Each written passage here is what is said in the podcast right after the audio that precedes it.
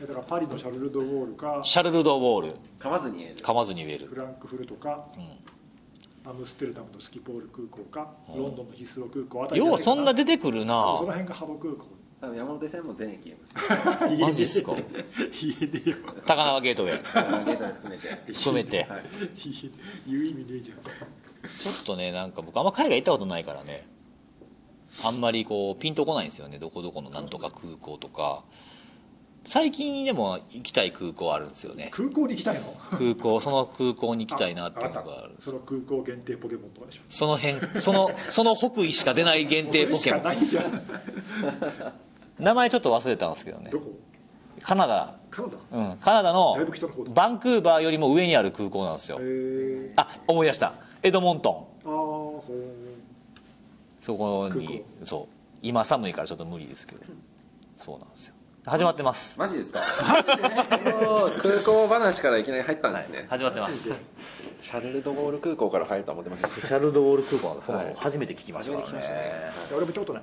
ないんですかないんですか？いやだから同僚が言ってるってさっきから言ってんじゃん。知ったことない海外行ってあのよく先に行った人が後から行く人に絶対言うあるあるあるじゃないですかで行ったらそれはないないみたいなやつがある。何それ？わかんない。あの今度韓国行くんですよとか今度台湾行くんですよとか、まあ、僕は行ったことないけど今度ハワイ行くんですよとか、まあグアムまあグアム近いじゃないですか。グアム行くんですよとかアメリカのどこどこ行くんですよみたいな感じで言うとその先に行ってたおじさんとかってああ大丈夫大丈夫。あの日本語通じるから大体。言うじゃないですか。あれ通じた試しない。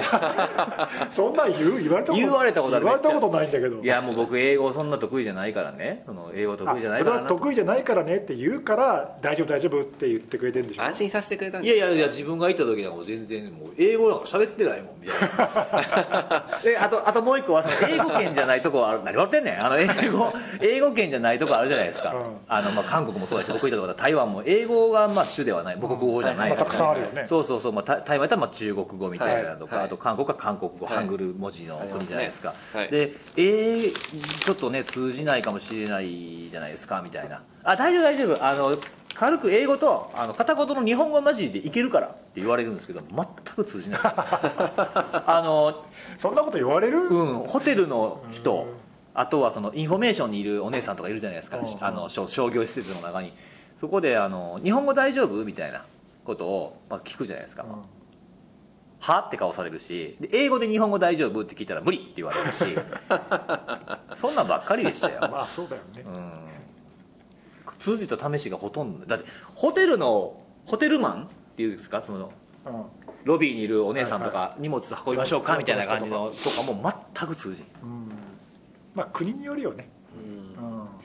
まあでも思ったのは今回その思った。今回っていうかその漢漢字検はね絶対ペンと紙持ってった方がいい。ああ筆談でいけるってこと？そう漢字で書けば駅の名前とかは書けるじゃないですか。確かに。ここに行きたい。それでも発音できないじゃないですか。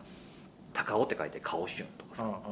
iPad とかじゃダメなんですかね？いやー書いた方が早いと思いますよ。向こうも向こうにも書いてもらったりとかしたら、はいはいはいはでも最近だったらさスマホでほらあのいなんか同時通訳的なそうそうう喋ってとかっていけないですかね？できんじゃないのうん大丈夫かなって思うんですよねあれね。関西弁大丈夫かなとか。まあ。とんでもないことに訳されたらえらいことになる。そういう心配があるってことまあまあ紙があった方が安心は安心かもね。そうそうそうはい。紙とペンっていうのはやっぱねパスワード管理でも大事だなみたいなね。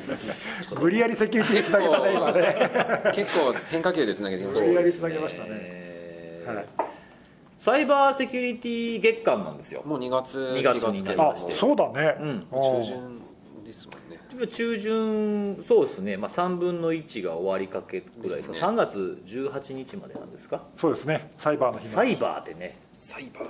サイバーってあんな。月間って1か月じゃないやんね。ほんまですよね。サイバーまあ、あの細かいことはちょっと。あそうですね。ははい。い、そうそう。忙しいんですか？ねイベント結構多くない？イベントは忙しいっていうか、ねあの、うん、月間感ありますか？月間感。感。月間感。若干ね。若干。若干。ありますか？若干ね。まああのほらうん。イベントとかの、そうですね。はい。うん。セミナーとかの結構この登タイミングに。壇とかがまあちょいちょいああそうですか。あるかなぐらいですかね。あでも僕もそうですね。もう今月はもう3つ3回うん。喋ってきましたね。ね公演で。僕も2回あったし、はい。あとまだ何回か。この間あの茨城県で喋ってきたんですけど。はい。公演あ公演ですはい。公演です、はでその、まあ、茨城県庁でやったイベントで。う、ん。うん一般の方も来れるようなああそうなんだ。形になってたんですけど、えあのこれを聞いてるっていう。これを？これを。あれを。あれを。ー、このこのそうそう。今話してる。はいっていう人が2人いました。聞きに来てた人の中に、うんあそれ何手挙げてもらったの？あげてもらったんです。あの話しかけてきてくれた。あ後で、はい。あじゃあ持ってた、え持ってたかもしれないじゃん。そうですよ。宣伝したんですかもしかして。宣伝もした。すごいね。したした。2人ですよ。3人のうち2人がそこそこ3に人のうちのリスナーのうちの2本当に？人3分の2が茨城えーえーにいた。えいつも聞いてますとか？そうこの間のこのやつ面白かったですとかね。おー。そうう。嬉しいねそういうのね。そうなんですよえー。2人。だから1人が聞いてますみたいなこと言って近くにおった人が「あ私も聞いてるんですよ」みたいな。すごい浸透してるじゃん。結構じゃあ聞いてくださってる方いらっしゃるんそう。そういうのですがねなんかツイッターとかブログと比べてなんかあの反応がちょっと分かりそうねにくいところあるんですよね。なんですかねツイッターで聞いてるみたいなこと書くのちょっとこれ恥ずかしいんですかね。まあ確かになんか どうなんだろう。あんまりこうななくないですか？そのまあうんそうね。どうなんですかね？き聞いて聞いてる内容とかで思ったことをその場でなんかツイートしてほしいですよね。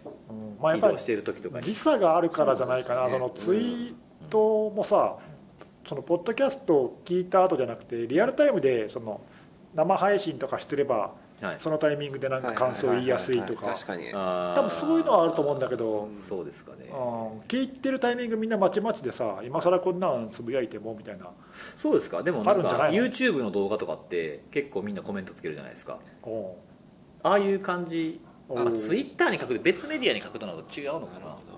今はポッドキャスト公開してあの辻さんのサイトあるじゃないですか。なはい。あそこにリークス。辻リークス。あそこにコメント書くのはできないんでしたっけ、荒れたら嫌やもんそういう感じなんですね。そういう感じですね。はい。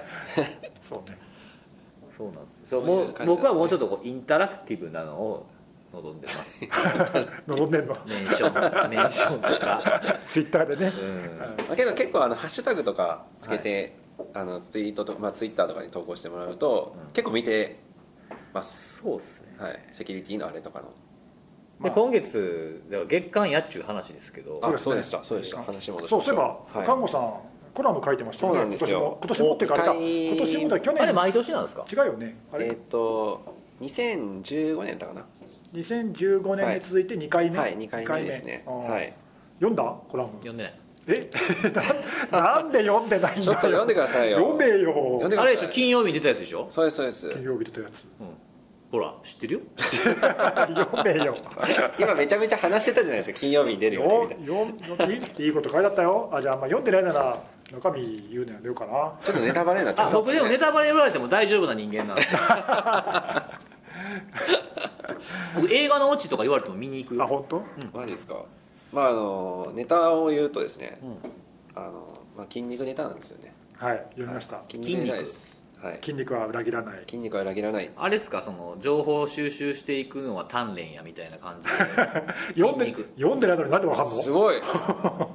すごいですね。大体当たるんですよ。すごい。大体当たるんですね。大体当た大る体当たる？大体当たるんですよ。大体僕が言うたことは大体当たるんですよ。は新穴 新穴信じるか信じないかはあなた次あ第。でもあれ2015年のさ、はいはいはい。あの仮にスルーするけどさ。はい。いいですいいです全あの然時もそういうのにちょっと近い情報収集にそうですね。関するはい。話だったよね。収集ネタですねあれうん。も前回はまあ言ってしまえばなんだろう。集めるの面白いじゃんみたいな、うん。結構そういうトーンだったんですよ書き方が。パズルあそうですそうです、パズルに見立てて。あピースをはいはい。はいこう見つけて組み合わせていくのが楽しいみたいな、いろんはい。なニュース記事のあそうですそうです。アンドをとアンドじゃない終わり取ってってそうそうそう。足りひんところをつなぎ合わせていくっていうのはうん一回あの湯沢かなんかでやりましたね。そういう全体像をこうねこうか描いていくのが楽しいみたいな。一緒にやりませんか？みたいな、ねそうそうそう、はい、それが34年前うんに言ったやつで今回はまあそれの流れは組んでるんですけど、うん。あのなんだろう。まあいろいろやっていく中でなんだえーまあちょっと単純にそのまあ例えばパズルだったらなんかもう色形ん形がうまく組み合わさったからといってうまくじゃんじゃんじゃんじゃんつなげていくとなんか全体を見た時にそれなんかちょっと違うんじゃないかっていうのが出てくるっていうなんかそういう危険性があるよねっていうところにまあちょっと34年やってて気づまあよまあちょっと遅いんですけど気づいたみたいなところをちょっと書かせてもらってるって感じですかね。看護さんがいつもやっているようなそのまとめを作ったりとかはいはいはい。そうですそうですするときにはい結構この34年の間あごめんなさいね。34年の間にあのなんだろう。インターネットに出てる情報って全部が全部もう本当に100%正しいっていうわけじゃないよっていうのは、うんうん。結構大事になったじゃないですか、うんいろんなとこまあ、ろで、フェイクニュースだとか、あそうですそうです。まあ、悪意はなかったとしても間違ってたとかね、はい。はいそういうことありますもんね。なるほどね。なので、まあ、ちょっとその流れを踏まえて書かせていただいたって感じですかね、うんうんうんうん。はい。なんかそれこの間もなんかどっかで言ってたかったっけ？うんそのいやあの情報をね収集するときにはい。それが本当なのかどうかとかそういうのをあなんかどっかで喋ったような気もすいろんなとこでるそれ打ち合わせちゃいますか？打ち合わせですねそれ多分ねあの 今月の、はい、末のイベントの打ち合わせで。あそうだ、はい。それだ、はい。そうだ。え今素ですか？え？うんすマジですか？今うまくつなげるなと思ってたんですよ。いや僕もなんかそれ打ち合わせちゃいますかって言った時にあこれなんかもうちょっとうまいこといじらなあかんかったやつなんだなってなんかこれうまくいくんだな思ったんですけどと思って聞いてたんですよ顔が次がある時の顔じゃなかったです。俺そういうね難しい振りできないから。めっちゃ素だった。そうだ。打ち合わせだ。セミナーの打ち合わせだ、はい。そうそうです月末にセミナーがあるんですよね。そうなんですよ。そうそう。いや後に話そうと思ってたんだけど。いやここで持ってくるんだな と思ってました。そうそうだ。そうでした。そうですよ、でそれなんか喋ってましたよ今看護さん。そうだねごめんなさい。言いました。何でしたっけ？もう忘れちゃいました。フェイクニュースあそうそうそうそれって本当にどうし扱うのか信じていいのかみたいな、まあ、ちょっといろいろ考えなきゃいけないこと、うん。気づかなきゃいけないこと、うん。まあ、やり方もいろいろあると思うんですけど、えまあ、そういうところを、まあ、みんなと考えていかないといけないなっていうのを、まあ、なんかセミナーで一緒に考えられたらいいかなっていう。あそうですね。今月末に？今月末。あ一言言いたいな話はもう終わったんですか？あもう終わりですお あそういう意味で。終わりです。でもそのコラムのあれだよね。そのそういう本当かどうかわかんないフェイクニュースとかさ、はいはいはい。結構増えてるから、はい。今までみたいに単純にその情報を集めて全体を作るだけでは不十分なところがやっぱり結構あって、はい。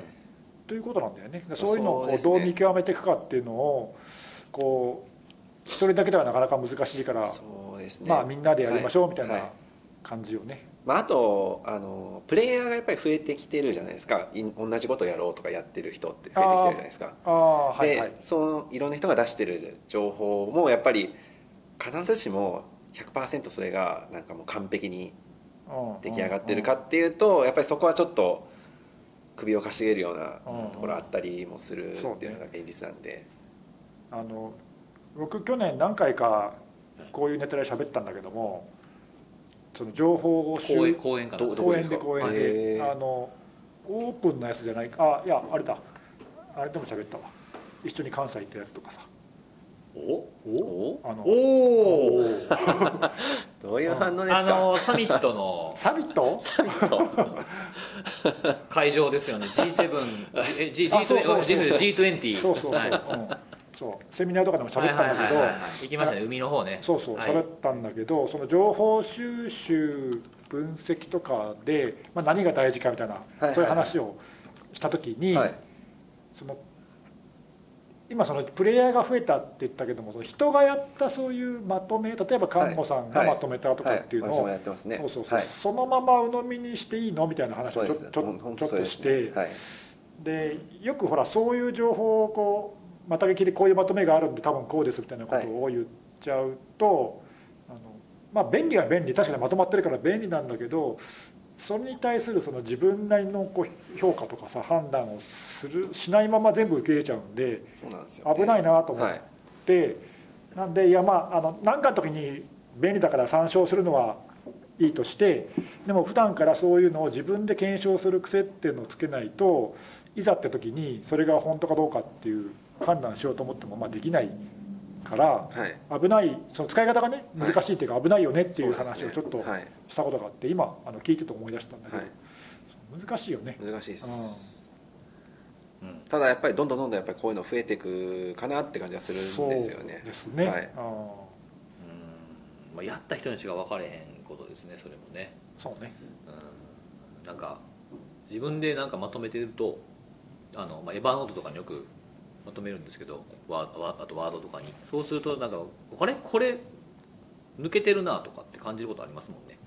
抜けてる疑問に思うことが自分が思った疑問がニュースの中にどこにも書かれてないとか。ああさっきの話で言うとなんかこうパズルのピースがなんかそうそうそう抜ないみたいな。け抜けてるみたいなはいことはいはいはい。があったりしますよね。まあそうだね。うん。はいまあ簡単な話で言うと時系列で並べてる時にこの間何してたんやろうかとか、ああそうね。はやけに間が空いい、てるとかね。なんでこんなに1か月も空いたんだとかね。とかね。はい、疑問に思う、まあ、そういうのも自分なりに整理して分析しないとまあ分かんないところかもしれないね。そうですね。うん。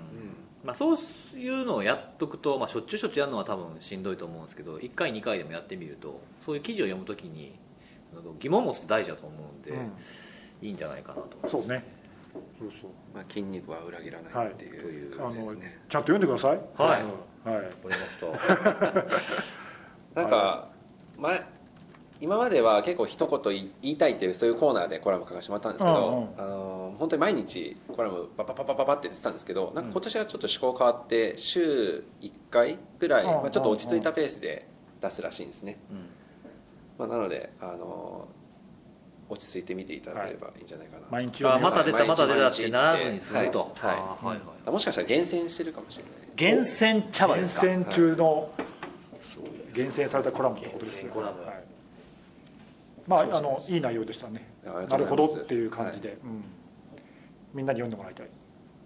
あれみんな読んでるのかね？どうなんですかね。ちょっとまああのどういう人に届けてるのか分かんないけど。れぐらいの方が分かんないけどね。アクセスしてるのかとか全然出て分かんないですよねど。ぜひ広い人にあの幅広い人に読んでほしいですね、はい。まあそういうコンテンツですからね、はい。そうですそうまあ、特にそういうあの情報のあの収集分析とかさいろいろそういうのに携わってる方には特に確かに。読んでほしい、はい。そんな感じでしたね、はい。うん、今月あとは何でしたっけ？その何？情報サイバーセキュリティ月間なんでイベントイベント。うん。の告知をちょっとしといたあ方がい。いあ僕らに関わる告知はい。ねはい、はい。そうさっきあのさっき話しましたけど、ね。2月の2月の26日、はい。えー東京ではい、はい。場所は品川。品川で。品川。間違えんなよ 今回。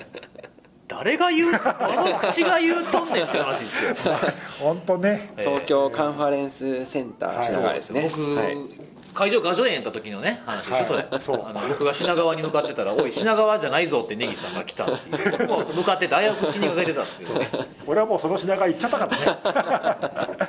違うセミナーやってた。今回こそは品川です。はい。はい。品川はい。品川カンファレンスセンターで。はいあの IT メディアさんのアットマーク IT セキュリティセミナーが。ロードショー。ロードショーが、はい。はいありますんで。またこの3人でね。そうですね。はい、今みたいなその情報の収集だとか扱いだとかみたいな話をできそうですればいいねはいかなと、まあ、あのまだちょっと詳細これから詰めますけども、はい。そんな話を。時間夕方からなんで、夕方ですそうですね。ちょっと遅いんですけどね。はい。まあ、仕事はい。終わり終わりぐらいにはい。はい。ちょっと早めに抜け出来してたい。いただくのもいいですし朝からね。そうですね。いろんな公演ありますからね。すごいですよね。本当にい。ろんな公演朝からああと3月に。はい。3月の3月は何です5か日だっけ？あちょっと日にち忘れちゃったけど3月5日ですよ、はい。5日ですよね。はい、はい。3月5こっちはマイナビで。お。毎年。お。もうこれ恒例と言ってもいいんじゃないですか？何回目ですかこれ？4回目です。お。4回やったら恒例って言ってもいいかもしれない4回目。恒例の何ですか委員長？情報セキュリティ 事故対応アワード。ね。はい。今年もねやるんです。今年ちょっとあの申し込みをですね申し込みっていうかその聞きに来たいと言ってくれる人たちが申し込むページはいはい。にちょっとあの新しい試みを入れてみましてはい。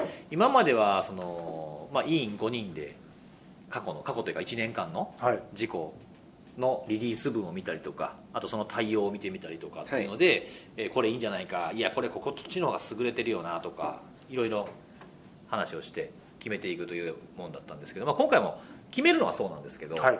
ちょっと今回はそのその年1年間にの間にその来る方がまあ申し込む方があの気になった。えこれ良かったんじゃないかっていうインシデント。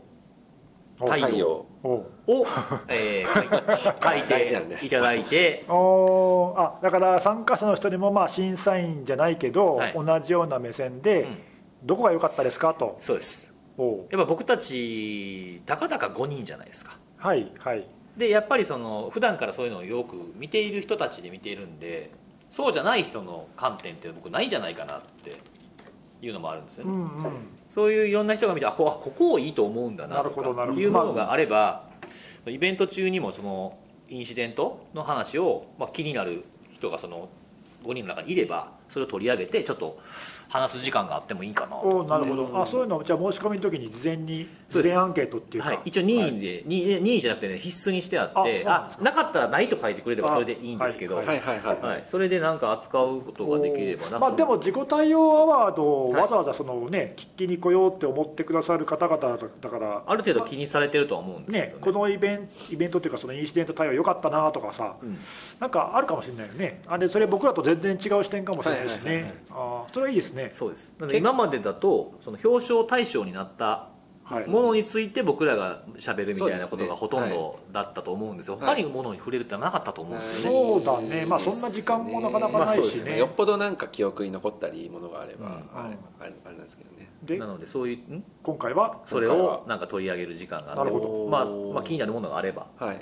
こんな意見がいくつかありましたみたいな、はい。なんでこれ面白いかもね。そうそうです3ね月5日の前にもう1回僕らはこれ集まって打ち合わせするじゃないですか、はい。その場で、まあ、それまた締め切ってないかもしれないですけど、そのまあ、そのあの途中までのやつをみんなで見てみてあこれ面白いかもねみたいなものがあれば、一回ちょっと目だけ通しといて当日喋るっていうのもそうですね。いいかなってういう、ん。結構なんか毎年、はい。そのこのアワードのツイッターの投稿とか見てると、今年これ来るかなみたいな結構予想されてる方とかもいらっしゃるんでやっぱり皆さんそれぞれに思いってあると思うんですよ、ね、僕もねその今年もやりますみたいなことをあ打ち合わせをしてるこの件の打ち合わせをしてるっていうツイートをしたらあのどこどこは良かったと思いますみたいな意見をくれる人もいたんで、はい。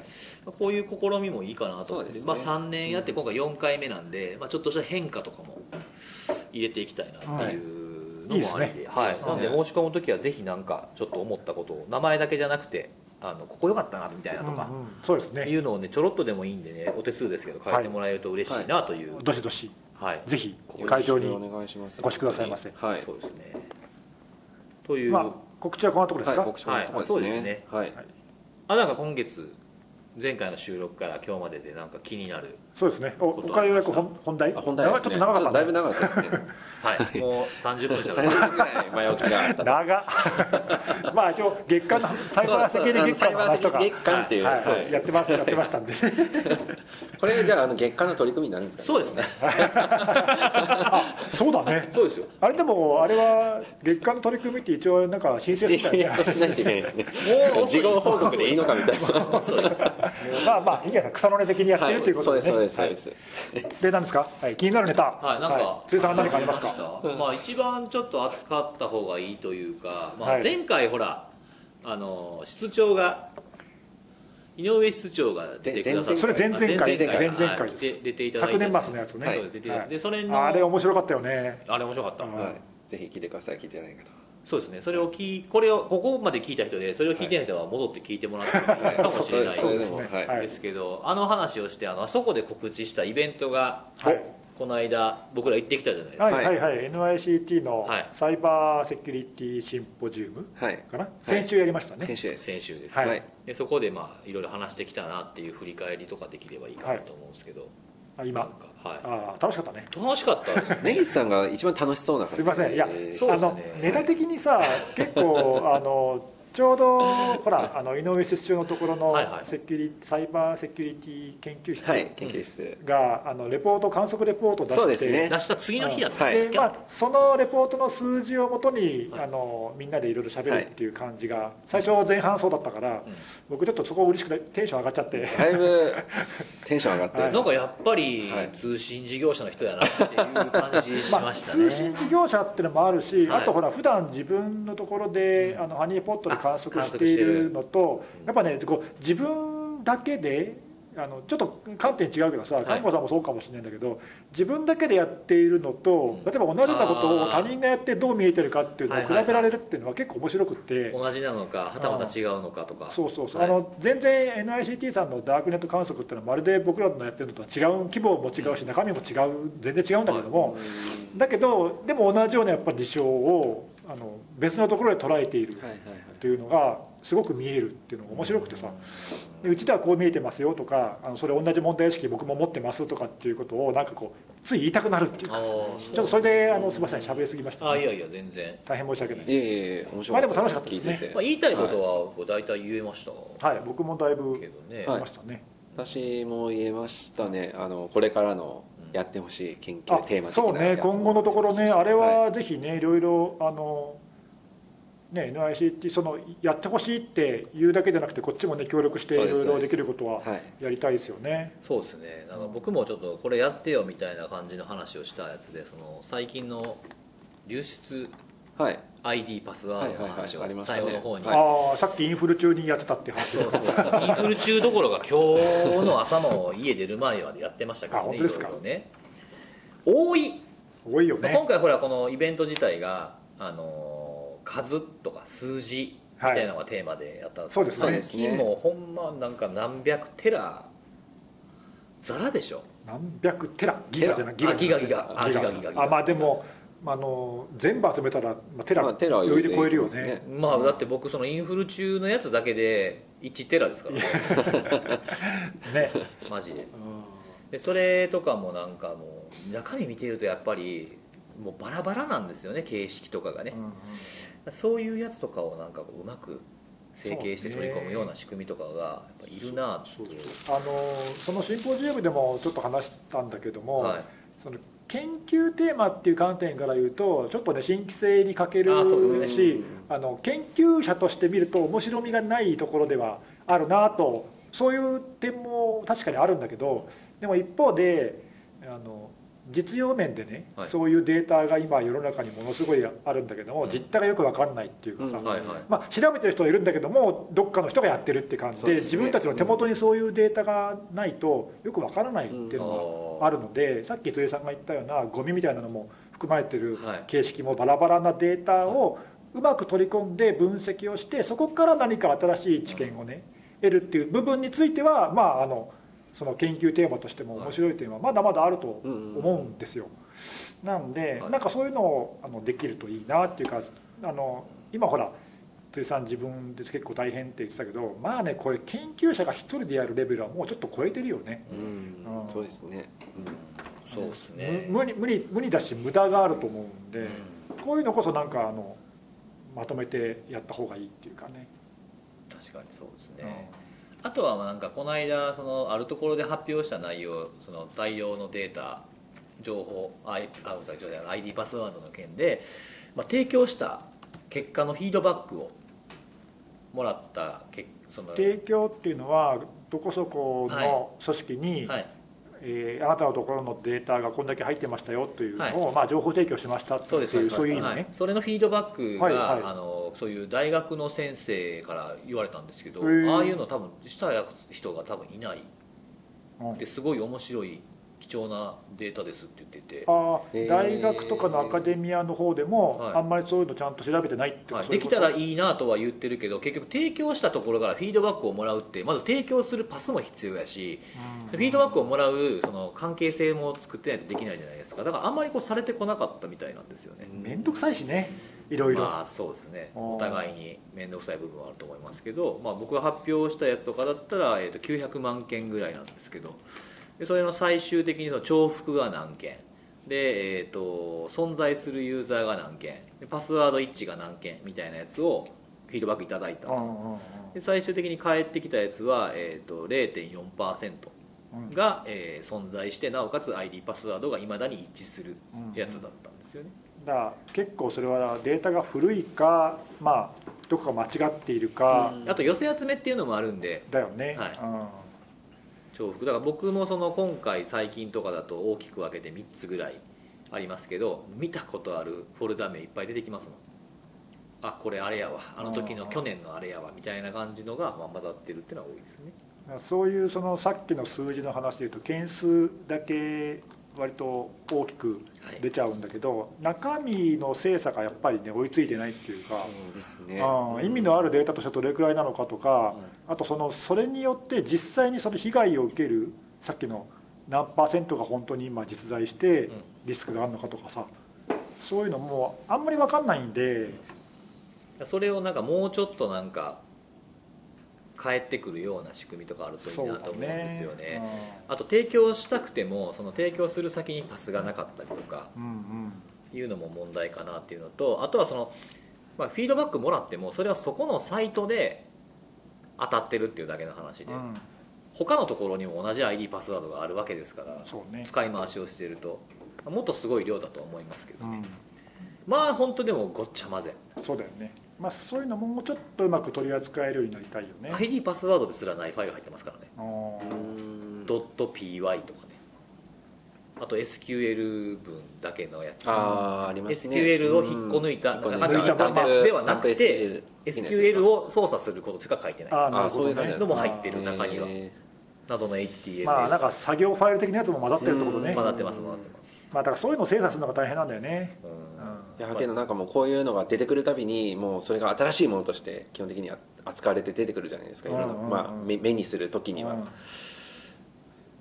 具体的に見ていくと実は、まあ、新しいことほとんどないんだよみたいなものもあるにはあるんですけど、それを言うにはかなり時間をかけてデータを精査していかないと今は。そうですよね。そうね。調べてみないと言えないからね、はい。うん。ただもそれがう厄介だよね。うん。百ギガあるファイルをうん。あの力技で見ていくって結構きついですからいやねきついですね、はい。そこはねそ確かにそのうまく技術技術でやるっていうかさ自動化してはい。できるといいよね、うんですね、まあ、今回何件流出って言われてるうちの過去に当たっているものの重複は何パーセントでしたぐらい新規は何件ですぐらいをさっと出すようなシステムがあった方がいちいちバラバラで一人が頑張って一人一人が頑張ってなんていうようなもうレベルじゃないですね根岸さんが言う通りうん。ね、確かにね、っていうふうなことを思いましたという確かに。はい話ですけど、まあ今回なんか良かったなって思うのはイベントでうん。うんその肉と NICT のあのスキャンの話あるじゃないですか、はい。IoT 機器に対するスキャンとはいはいはいはいあとまあ ID パスワードの確認、はい。はい、来週ぐらいから始まるやつね。そうです。それのなんかはい背景とかは聞けたのが良かったかな、うんうん。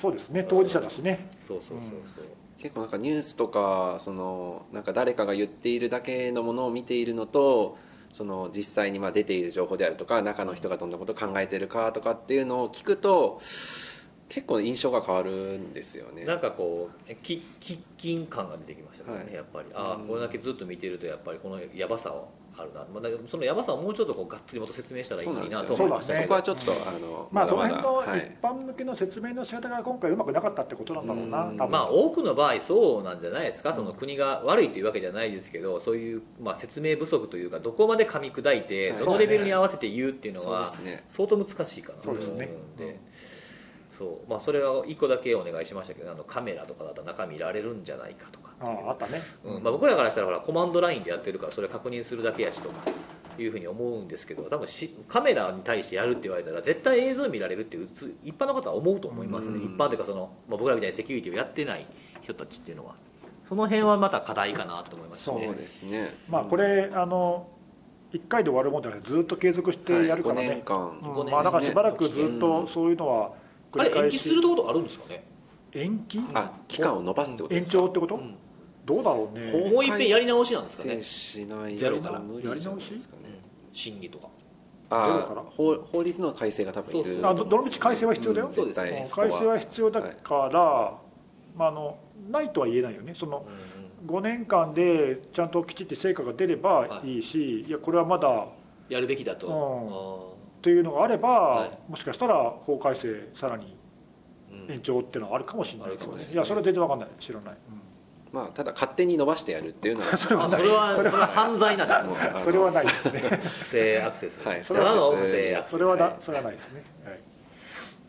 まあまああのね来週から本格的に始まるようなのでねはい。まあ、僕らもちょっとその,、すすその進み具合っていうか結果をねちゃんときちんと見ていかないといけないかなっていう、そうですね。はい、うん。レポート楽しみですね。どんな結果があってどういう効果があったのかっていうのは出てくるのとかね、またそういうの出てきたら取り上げましょうよ。そうですね。取り上げましょうというか、まあ、また井上さん呼んで喋ってもいいしさ。あそうですね。ね。ええ。はい。実際やってみてどうだったみたいな。はい。話承認喚問みたいな。なんかそれよくよくないな。承承認喚問承認喚国会かここは。いいじゃないですか。なんか忘れたタイミングでいきなりドバッと出てくるとまたなんか少しアレルギーな反応が起きちゃうのでなんか定期的にもっとなんか今みんな覚えてるじゃないですかこの話題が。そうねそうそう。いや覚えてるタイミンいっすねそれしてほしいとは。思うんですよね確かに。じゃあ NICT リークスっていう 進捗リックスって進何か捗リックスね。イメージ悪いな。進捗いかがですか？みたいなあそうです。それそれはいいかもしれない。どうなんですか？みたいいやでも今回ねあの注目を浴びたのは僕あのシンポジウムでも言ったけど、はい。それは良かったと思って、あそうですね。取り上げられ方はちょっとあんまり本意でなかったかもしれないんだけど、あのでもお茶の間でね、はい。その話題になったりとあかそうい。そういう感じにニュースで取り上げられて、うん。みんなが話題にしてっていうのはあのいいと思う。結果的にやっぱそういうのってみんなに知られないとどうにもならないんでそうですね、うん。まあそのあのうんきっかけにはなったかなっていうかね、はい。まあだからせせっかくなんではい。今後続けてね、なんか動きがあったらじゃうん。進捗どうですか？はい。え室長呼んで。そのために呼ぶの？室長のコーナー。室長も聞いてますからねこれ。出張コーナー作ればいい室か？長コーナー、はい、そろそろちょっと報告できることがありますって言えば、ええ。井上さんから連絡をいただいて、あそう。はい。そうしようか、ええ。じゃあ。じゃあいつ次いつ収録ですか。みたいな、はい、なんと僕ら NICT にロケに行ってもね。そう僕らが行けばいいんだよね。そうですよ。んぼ僕らか僕ら関門されちゃうみまあそうですね、まあ、行ったところで聞いてる感じには伝わらないかもしれない確かにありですね行くのは。なんか時報とかなってくれればね日本の中で一番正確な時報が聞けいますね。な時報ったら NICT みたいな。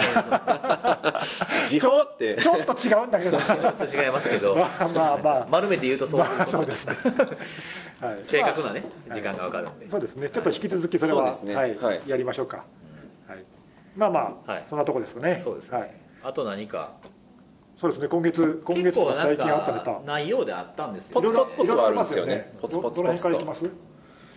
菅野さん何気になりました？私あの、まあ、週末に出したばっかりのやつなんですけど、あちなみにすみませんあの話脱線しちゃうんですけど、はい。あの先月末か。先月末にあのブログビオログって名前のやつやらせていただいてるんですけど、あの終了。ようやく終了。あの終了ではなくて はいはい。移行しました終了はやばいよね、終了はそう。終了あ移行あの、はい。ハテナダイアリーが終わるからね。はいハテナダイヤで終わっちゃうんですよ。もう更新が停止っハテナダイてアリーが終了、はい。終了もう骨の髄までもしゃぶり尽くすぐらいな感じまであのハテナダイヤにずっと更新し続けてたんですけどはいはいはい。あのもう更新機能が止まるっていうもう何もできない状態になるんで。すごいですね、はい、なので、まあ、あのそこはちょっと、まあ、HTTPS あの、はいはい。うん。対応してないっていうのもあったので、まあ、今回移行して、うん。やっとあの鍵マークがブログにつくようになったと、お。はい、なんかでもあの移行前後にっていうかさこうなんか勢いがついちゃってものすごい勢いで更新してるよいねやーもう最後のすごいよね。高速の灯火じゃないですけどいやいや、はい。まだ続いてるでしょ。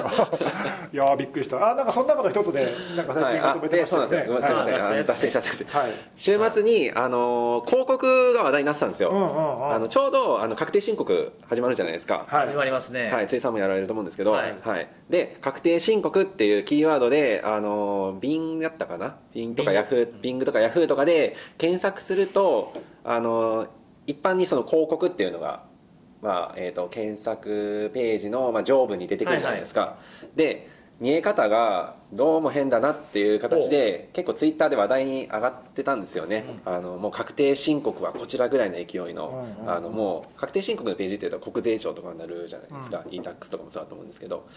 であのーそこのページ広告だけ広告のタイトルだけ見るとなんかもう国税庁のページっぽく見えるぐらいのタイトルっていうんですかね。はい。でクリックしてみると全然違うページみたいな。おなんかそういうドドメインは？ドメインも違います。全然違う。全然違います。あはい。なんとかハイフン GO とかみたいな感じじゃないですか？なんとか変更ではないですね。はい。なんとかハイフン GO.jp みたいな、はいはい。ではないですはいね、はい、注意喚起対象ではないんですけど、はい、で、まあ、ちょっとお行儀があんまり良くないい。感じの広告が出てるなっていうのが、はい。まあ本当に何千リツイートもう数千リツイートされてて、はい。ああこういうのあるんだなと思って自分もふとあの思い立って、なん何入れたんだっけな、えっと、ZOZO タウンとか入れてみたんですよ、はいはいはいはい。はい、そしたらもう ZOZO こちらぐらいの勢いで、ええ。あおえ確定申告と同じノリなの？みたいな感じのがうん結構いっぱいあって、あっちは100億円くれますけどね。そうね。くれる方と持っていく、はい。そう。そうですね。えその表示って急に始まったの？いやでただちょっと話題になったのが確定申告をきっかけにして話題になっただけで前からそうだったかもしれない。前から多分あったと思うんですよ。そうだよね、はい。うんなんかその季節季節みたいなやつとかがあるんですかね？まあ、確定申告について言えば、ね、ちょうど今の時期だからってのはあるけど、はい。さっきのその ZOZO とかさ、はい。他のそのよく検索されそうなワードについては、多分前からあるんだろうな、前からあったと思うんですよ。ね俺も全然気づスかなかった。タンダードにこうずっとあるやつと季節物き記号的なやつとかがあるんあまああるかもね。しれないですあるかもしれないですね。で私さっきそのお行儀が良くないって言ったんですけど、はいい、わゆるそのフィッシングサイトとか、うん。なんかそこにアクセスしたらなんかマルウェアが落ちてくるとかそこまでじゃないんですよ。うんうんなんかもう本当にアクセスビュー稼ぎみたいな感じのもう本当にアフィリエイト狙いな感じに見えるんですよね。ただちょっとそのアフィリエイトもあのあんまりせ良くないところから拾ってきてるのかなんとかドライバーアップデートとかなんかそのアドウェア系の広告が混じることがあってでなんか関連してそうなツイートの中にそのなんか変なもんが入っちゃったみたいなツイートをされてる方がいらしたんですけどもしかしたらなんかそういうのをあの誤ってあのクリックしてインストールしてしまった可能性はあるかな。場合によったらそういう広告が表示されるかも,、はい。かもってこと。ありますね。そも,、はい。そもそもそういうその本本物というか公式のサイトではない、はい。まあ、その偽の確定申告サイトっていうかさそういうのが表示されちゃうのはそれは何、えー、と広告枠なの？それとも SEO のなんかいや広告枠です。広告枠っていうあのアイコンっていうんですか？ああはいはい、あアイだからコンついてるんですね。よく見ればちゃんと広あよく見れば分かるわけね。もうはい。ドメインも違うんで。ね。あだからの公式サイトと並んで表示されてるかはいらあそうですそうです。間違っちゃうっていうのが、はい。あなるほどね、まあなのでちょっとそれ良くないなと思ってブログにも書いて、で Bing の方はまああの、まあ、ちょっと経緯わからないんですけども今今は出てないようっですね。て個別に対応してるのかね。どうなんですかね。ただ個別対応だと結局もうなんていうかいたちごっこっていうかそうだよね。裏叩きみたいな感じなんで。次から次へ出てくるよね。そうなんですよね。まあだから広告枠を買った時にはそれでも分かんないから、はい。表示されてみないとその多分でもでもこれあの利用規約的には多分違反でしょ？おそらく。だと思うんですよね。ね。あきあからさますぎるんでね明らかだよね、はい、だからまあややった後にバンされるとかっていうのを繰り返すんだろうな。ですね。でもそれでもやる価値があるなんかリターンあるんだろうねきっとね。それだけアクセス数取れるっていうのとおそらくそれぐらい来るんだよね。ええー、あでお行儀が悪いと、はい。なるほど。えでちょっといやらしいなと思ったのはあのなんだろう。気づきづらいんじゃないかなって感じするんですよね。いや確定申告なんかもほ他の人がまあいろいろ検索したりして初めてこれだけ話題になって注目を浴びましたけど自分の例えば会社であるとかあの組織であるとかその、まあ、この広告で問題になってるなんていうのを自分で自分の組織を検索してみないとそれこそ気づきづらくないですかね。ああなるほどね、はい、だからそこはちょっといやらしいなっては思ったんですよね。確かになら見見るとこ見たらもうなんか注意喚起出ても良さそうなぐらいな感じしなくもないんなるほど。ですよねまあ、それ、はいそっかそのエゴサじゃないけどさ、はい。い、ろいろこうそういうのを定期的にちゃんと自動化しておかしいかどうかっていうのを調べるとか、そうなんですよ。だからそれ結構難しいなと思って。あいやそれはだってフィッシ自分自社とか自組織のフィッシングサイトを作るのをいかに早く見つけるかと同じまあぐらい似たような難しい感じですよね。例えばほらタイポスクワッティング系のところはい。だとそういうのをチェックしてるところもあるし、はい。ありますねあとまあフィッシングもその規則性があるものもありますしうね、ん、そういうのをあの見つけ次第どんどんどんどん片っ端から報告してやとかやってるところ結構聞くけども、まあでもそうは言ってもこういうのまで全部やれるかっていうと難しいよな。はい、アンチウイルスソフト反応するわけでもないですし、ねえ。はい、まだからそういう意味でそっかそっか。ほん本当のマルウェアとかの丸じゃないから、はい。まあウェアですよね。違う 違う。ウえェアじゃない。ウェアじゃない。それ好きですね。好きなんですよ。ウェアじゃない。まあ暗でもしない男性ウェアからあった時にね。ウェア。それウェアやん。それウェアやろ。ああそういう意味で黒と判定しにくいからは厄介だよね。厄介ですよね、うんはい、ただまあ稼げるなんていうかキーワードだなってむその出してる側が広告出してる側が、まあ、あの気がつけば、まあ、それで出さ,、ね。出される可能性もありますし、うんそうだよね、はい。うん。ユーザーからしたらねこうすごい嫌な嫌な経験っていうか嫌ねですよね。なんかいちいちなんかもうドメインまで広告出てるかどうかで見ろみたいな話になるとそね。まあ、それすごい大変だと思うんで、うん。なるほどはい、でどんどんどんどんこういうのが出てくるとじゃあ広告を全部遮断しろみたいな議論にもどんどん発展しちゃうんでそうね。そうならないためにもあのちょっとここはあの広告掲載してる側にも頑張ってそこは対応してほしいなと思すよね。まあ広告はある意味ねネットの生命線でもあるしねこれ全部止めりゃいいかっていうとそうとも言えないからね、難しいですね。えー、あこれなんかここちょうど今週末すすごくタイムリー今ですね。週末のタイムリーなあでもまだこれだからそのいくつか対応はしてるけども続いてるんだよね。さっき見たら、まあ、さっきって23時間ぐらい前？に見たらヤフージャパンのところはリスティング広告だと思うんですけどまだ出てた。出てあの私が週末に確認したのとは別のやつが出てました。ああなるほど、はい。だからなくなって違うのが出てきたってことだかよもしれないですね、うん。はいビングってビングで検索することなんてもうほぼないんですけど僕。あのディスってんのそれ。いやディスってないですね。いやいやあの楽天で買い物することもまあほぼないんですけど、うん。まあ、そうじゃなくて今初めて検索してみたんですけど、はい。あのビングの広告って上下に入るんですね、入りますねああ公式の上と下に入るってこと？そう。おーおーおーおー。間を挟む検索結果を挟む形で入るんやな、入ります入ります。だからもうパッと見分かりづらいんですよ結あ構。ーなるほど。そそこがれの表示の仕方も紛らわしいっていうのはあるのか、なんか前色が違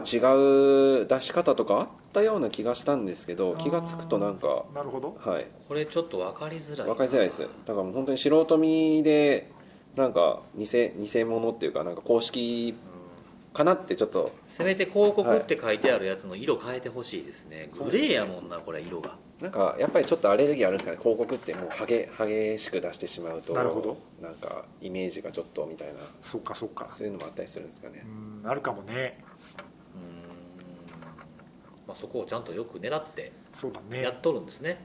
だからまあこういうのを出す側さっきのその広告を提供する側っていうかさ、い。まあ、こういう検索サイトもそうだけど出す側もそうだしまあ出す側だけに任せても多分今拉致が開かないから見る側もちょっと今今は注意しないとこういうのに、まあ、引っかかってそんなに大きな被害はないかもしれないけど場合によったらねさっきの話でね丸のやつが入るケースもないわけじゃないから、はい、まあちょっと注意しないといけないのははい。しょうがないよね、確か出なければねアドブロックとかしてブロックするかとかいう話になっちゃうからな。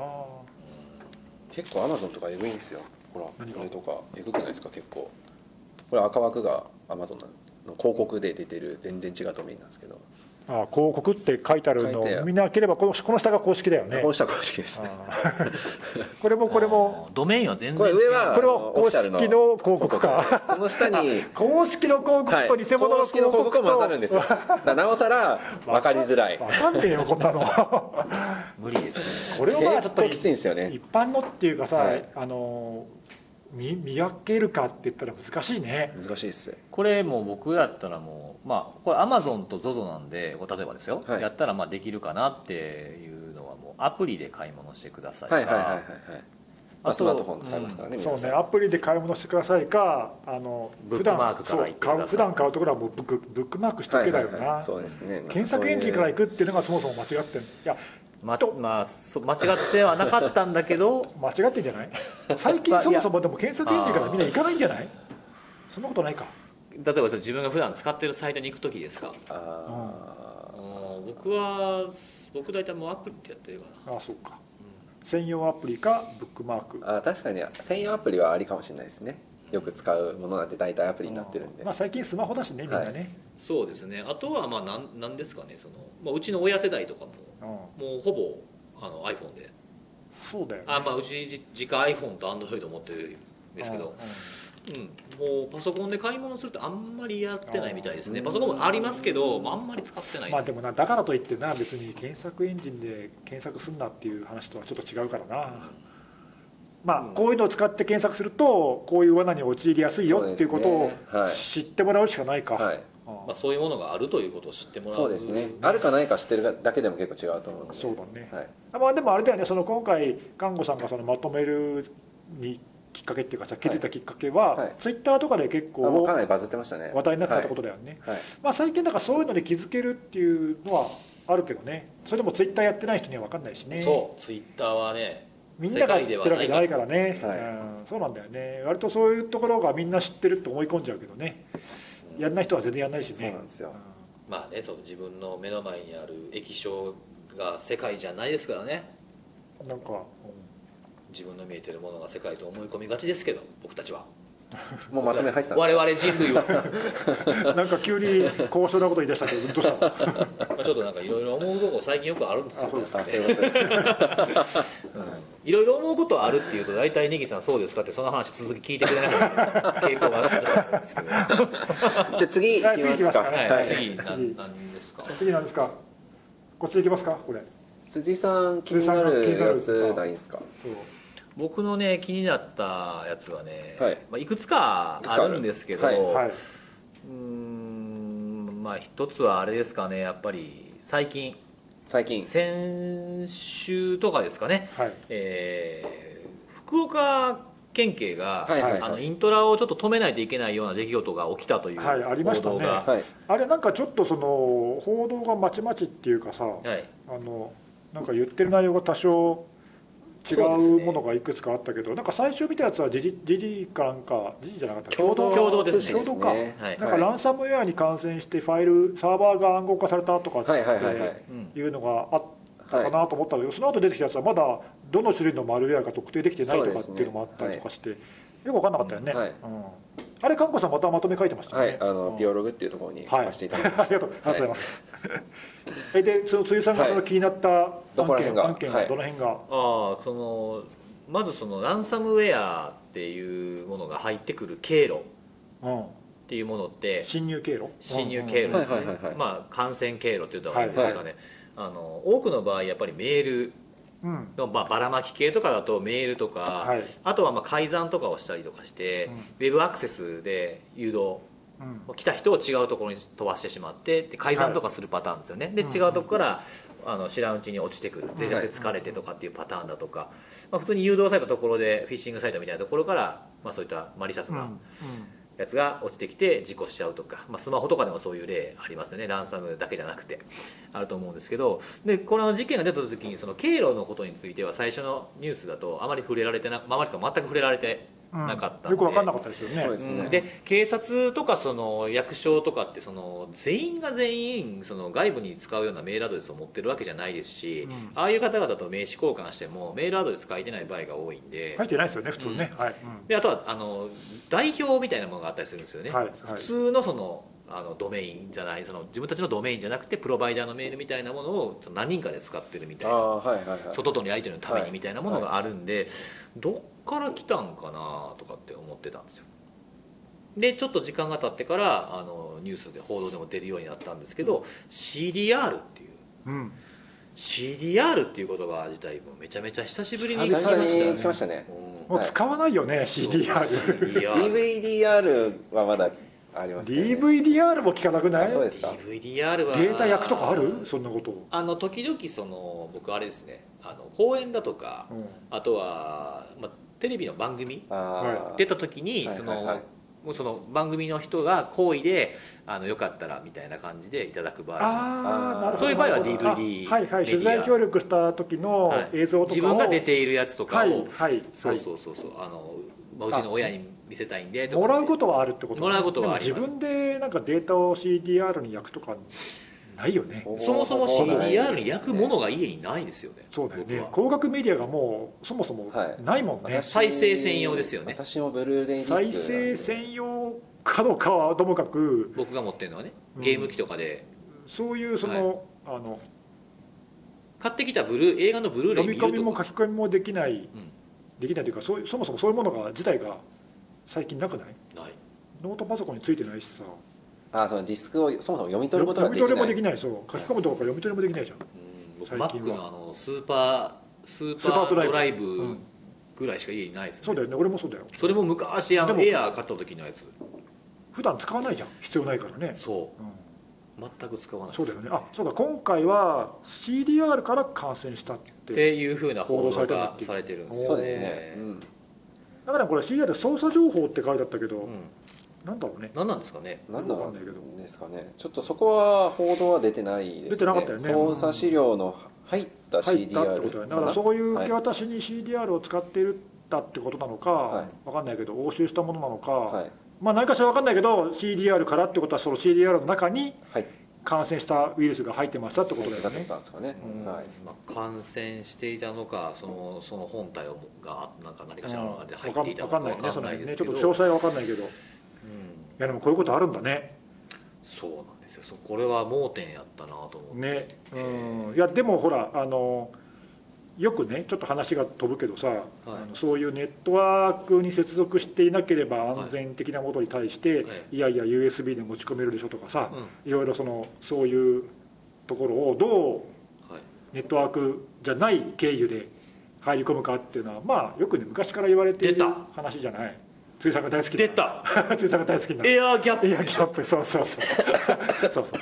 大好きでしょ、うん大好き。エアーギャップ。エアギャップ。ラテラルムーブメントかエアーギャップめちゃかぐらいめちゃ目輝かして言わない絶でください。対エアーギャッ対好きやプなと思って2019初めて言ったエアーギャップ。そう。それをどう埋めるかっていそうそうそう、やつですよエアギャップをねどう埋めるかっていうか、まあ、どう超えるかっていうか、はい。うんあの USB を置いといて挿すかみたいな問題とかありましたよね。まあ、よくあるはい。テーマの一つだから、まああるなとは思ったけど、うん。こういうところでねしかも警察っていうところで、はい。あの起こりうるんだなと思ってちょっとびっくりしたね。そうですね、うん、びっくり。これなんだろうねそのそう操作っていうか、い。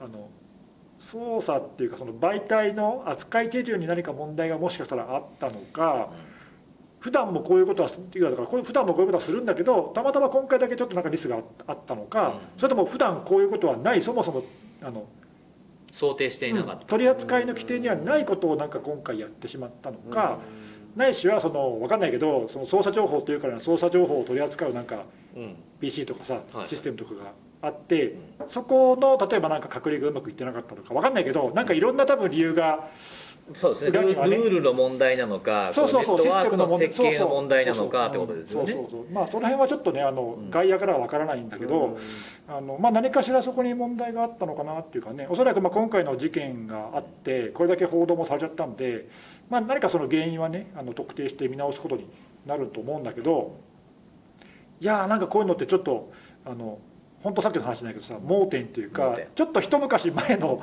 あの感染方法っていうかさ、い。昔はほらあの USB とか CD とかのあのはい。オートラン。自動そうそうオートラン。自動であの開いたら実行を自分でクリックしなくても勝手に開いちゃうっていうコピッカーとかがそうそうそう。オートランを切っときましょうみたいなねそうよくありましたよねもう対策 10, で。10年ぐらい前じゃない、でもはい。10年ぐらい前にはそういうのが実際流行ってたわけで、そうそうちょっと2008年とうんかですよね。思い出したそういうの。コンフィッカーだった2008年あこういう感染手段あったわと思ってしさもありまあ CDR ね。使ってるとこはまだまだあるんだなと。あるんだね。うん。あるしいやでも逆にその久しぶりに僕らなんかも今話してそうだけど、普段使ってないと実はそういうオートラの設定が残ってたとかさあるかもしれないし久々に使うのって危ないよね。使い慣れてないからさそうなんですよ。ただねその気になったのはその経路っていうか感染経路であそれ盲点やったなっていうふうな言われてみたら確かにあるよねっていうふうなところもあるんですけどあのやっぱりこういうことをしてしまうのってどうなんみたいな叩叩くというかよくないんじゃないの、まあ、よくないんですけどこれなんかその個人を責めるみたいなことになってほしくないなと思ったんです取り上げ方っていうこと？まあ取り上げ方もそうですしその福岡県警の中でどうかわかんないですけど。警察の中でどういう処分がされ処分るのか。とか。あそこはだからさっき言ったその原因がその人にあるのか、はそのルールなのか、そうですね。仕組みなのかとかによって多分変わってくるよね、だと仮にだとまあまあこれ分かんないですけどもちろんこれやった人は悪意があってやったわけじゃないと思うんですよね。操作してる人たち、まあ操作してる人なんかもし万が一悪意を持ってそのダメージを与えてやろうと思ってやったこれは人が悪いじゃないそれはもうそうですね。でもまあ違反ですからね、うん。まあ、そうでないとしたら多分それやった人本人の問題っていうよりは違うところだよね多分ね、うん。例えばその手順書に誤り誤ってしまうようなものがあった紛らわしい表現があったとかこれはルールの問題じゃないですか。で仮にそれで本人の不注意不注意すぎてやってしまったとしてもここまで広がるようになってしまってるシステムの設計にも問題があるわけで個人の人を責める問題の方には行ってほしくないなとは思いながら見てました。ね久しぶりになんかこうああこの人なんかやらかした人を責められてたらかわいそうやなって思ったんですよね。なんか前言ってたさ標的型攻撃ではい。最初の取っかかりとなったえメール標的型メールをクリックして開いてうん。感染してしまった人をどうするかみたいなのとはい。ちょっと近いよね、そうですね。うん。まあその人もいやもうその人が確かに不注意かもしれないんだけど、はい。その人だけをね開いた人を責めれば処分すれば済むかっていうとそうじゃないでしょっていう本質的な問題じゃないんですよね、うん。同じ議論かもしれないね、うん。うん。なるほど。あなんかそのそういう点で気になったと。そうそうそう。なんか不注意ってあって誰だって起こりうる話で、ゼロにはなかなか、まあ、まず無理だと思うんですよね、で今回この人がやってしまった、まあ、人なのか2人なのか分かんないですけど、まあ、やらかしてしまいましたけどたまたまこの人だってことをね分かっててほしいなと思うんですよね多ね。分手順なりシステムがそのままだってその人が処分するだけだったらまた第2第3の同じことが違うところでうん。起きる可能性もあるんじゃないかな。そうね。まあそうですね本当に。本当の原因をちゃんと見極めて対応しましょうってことね。そう。だこういう結構ママニアックというか僕たちが見落としてた経路の話なんでまあどうですかね。今までの流れだとあんまり期待はできないかもしれないですけど何に問題があったのかとかそういうのを出してせめてね同じ都道府県警とかで共有とかをして同じようなことが起きないようにするっていうまあいいきっかけになればいいのになって思いながら見てました。まあ、お一般には出てこないだろうね、まあ、こういうあの今回のもいろんなメディアが取材とかあの記事とか書いてるけど、まあ、そういうところがねなんかあのいろいろ突っ込んでくれるといいけどね。結局何だ何だったのみたいなね、うん、そういうのはあの教訓としてねさっきの話じゃないけど別にはい。警察組織に限らず、ん。一どこでも。般の企業でもあの十分役立つ教訓が含まれてるよね、はい。そういうのは教えてほしいですねできればね。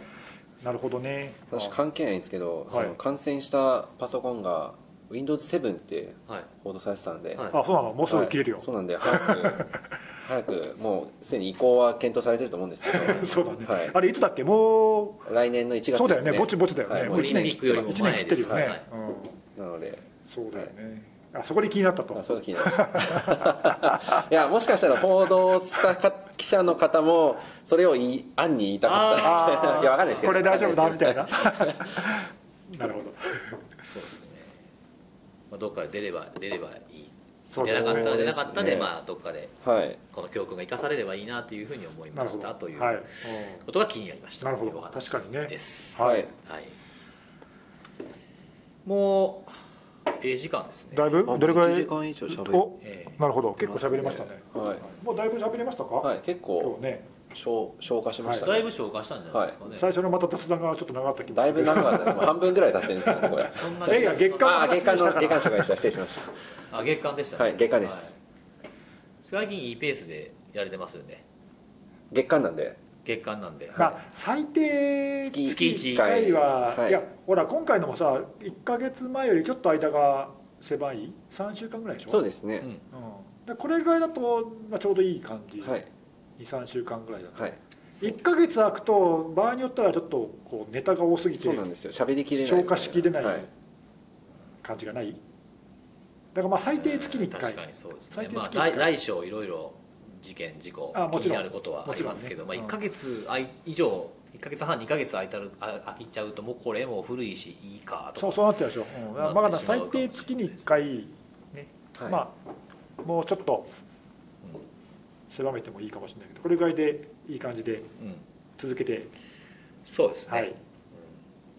じゃあ今日はそんなところで、はい。はい。じゃあ皆さんイベントであそうお会いしましょう、はい。そうですね。お待ちしてます。はいはい。おしまい